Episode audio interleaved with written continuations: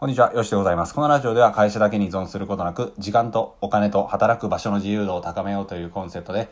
独立10年目の主がど田舎より配信しております。ということで、お久しぶりでございます。えー、ヒマラヤというラジオアプリの方で、えー、ずっとね、音声を上げ続けていたんですが、ランキングがね、あの、県外に飛ばされたということで、あの、また再開していこうかなというような感じです。まあ、何しとってんって感じなんですけど、ちょっと言い訳すると忙しかったっていうようなのがありまして、まあ、あのー、まあ、部屋を片付けたりとか、小学生会っていう、えー、部屋を片付けたり、えー、キャッチボールをしたり、まあ、いろんなことをしておりました。で、あのー、まあ、仕事の方は、価値提供できる場所を増やそうみたいな感じのことを言っておりまして、まあ、ブログであったり、え実際美容室を経営されてる方は、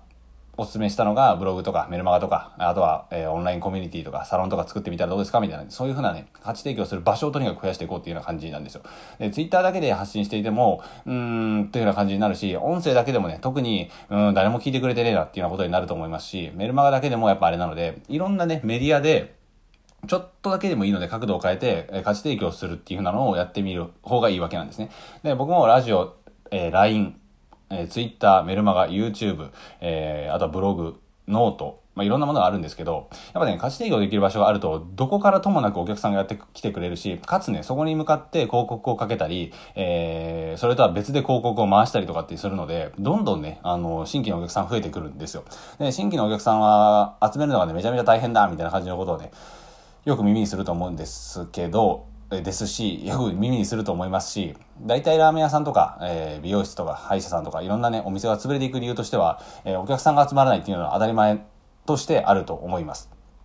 なのでね、そういう配発信のメディアっていうのをたくさん作っていくのは非常におすすめなんでございますね。はい。なので、えー、そういったところを強化していたというふうな感じでございます。ラジオはね、あの、耳が基本的に開いているので、まあ、聞かれやすい状態を作っておくとか、自分の発信活動に慣れておく、その、え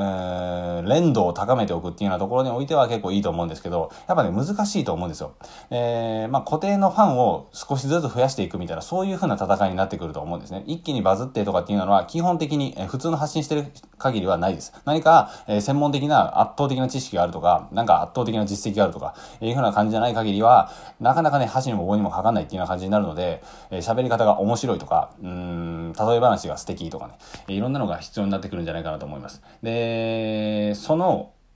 まあ、発信のスキルを磨くために、音声をやってみるっていうのは一つの手かなっていうような感じが、あのしますね。まあ、1200本ぐらいラジオを上げてきたわけなんですけど、1200本でだいたい、えー、1本 6, 6分ぐらいなので、えー、どうなるんだ？えー、7200分となると、えー、まあそんな感じですね。7200分ぐらい喋喋ってきたんですけど、何時間かわかんないですけど、まあ、60で割ればいいのか。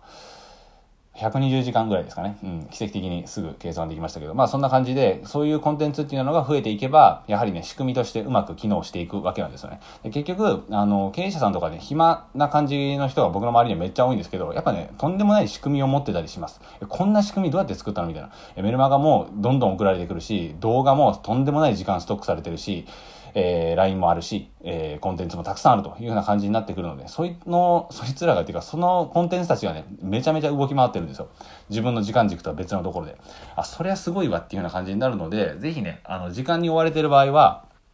労働っていうようなのを減らしてみてください。うんと、労働はしてもいいんだけど、仕組みを作るために労働するって感じですね。とにかく、それが自分が動かなくても、働き続ける仕組みになっているか、そのための労働であるかどうかっていうのが非常に大切かなと思います。まあね、そんな感じでメディア媒体っていうのを個人が簡単に持てる時代になっているので、同じような話僕は何回もしてますけど、本当にね、これが大切なんですよ。で、ありえない話なんですよね。この、会社に勤めずとも生きていけるとかっていうふうなのは、昔からすると。で、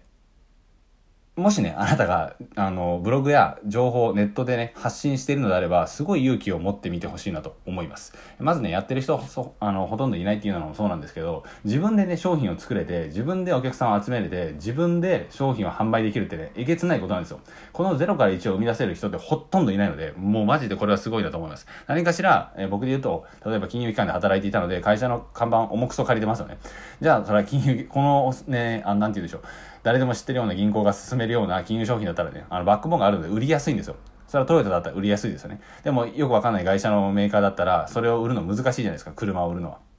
というふうな感じでね、全く何もない状態から販売する、お客さんを集めて価値提供して販売するっていうふうなのはね、ありえないぐらい、あの、高度なことをやってるということなんですよ。なのでね、感想が1通来たとかね、えー、なんでしょう、あとは、メルマが1人登録してくれたとかっていうのはね、すごいことなんですよ。全く何のね、どこの馬の骨とも知らないような僕の発信を見てくれてる人が増えているっていうのは、本当にね、自信を持っていいことだと思うんですね。まあもちろんね、あのー、傲慢になることはないですし、えー、慢心することもないんですけど、それぐらいね、自信を持っていいことなんですよ。じゃあお客さん集まったのであれば、えー、一人でも増えたのであれば、その一人ね、どうすれば価値提供できるのかっていうようなことを考えていくわけですね。どうすれば自分が役に立てるのか。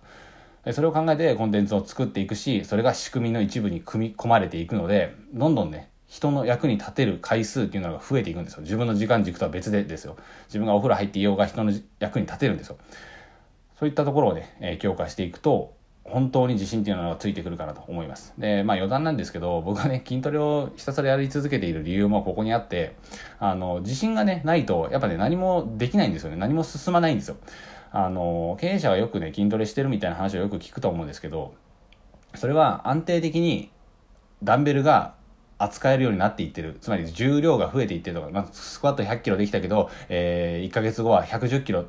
しゃがめるようになったとかで、そういう風な数値っていうのはね、めっちゃ安定的に、あの、人の心をね、落ち着かせるんですよね。だからこそ、何かしらの、えー、成功体験っていうのは、持って、自信をつけてっていうようなことをやっていくと、どんどんね、次のステップに行動が、えー、まあ、移されていくんじゃないかなという風な感じがしております。なのでね、えー、まあ、心のオアシスじゃないですけど、何かしら、自分で自信を持てるようなことを取り組みつつ、それをよし、自信に変えて、変えたぞ、変えてやろう、変えたいぞっていうような感じになったのであれば、えー、さらにね、新しいことを挑戦していけるというような感じになるので、ぜひね、この辺りは、えー、僕も大切にしながら一緒に頑張っていきましょうというような感じでございます。では、ちょっと長くなりましたが、えー、最後までありがとうございました。えー、よかったら、メルマガ、ちょっとね、LINE も付け加えておりまして、え、割といい LINE が完成しつつあるので、よかったら見てみてください。えー、お金もかかっています。はい。ではまた次回の放送でお会いしましょう。ありがとうございました。さよなら。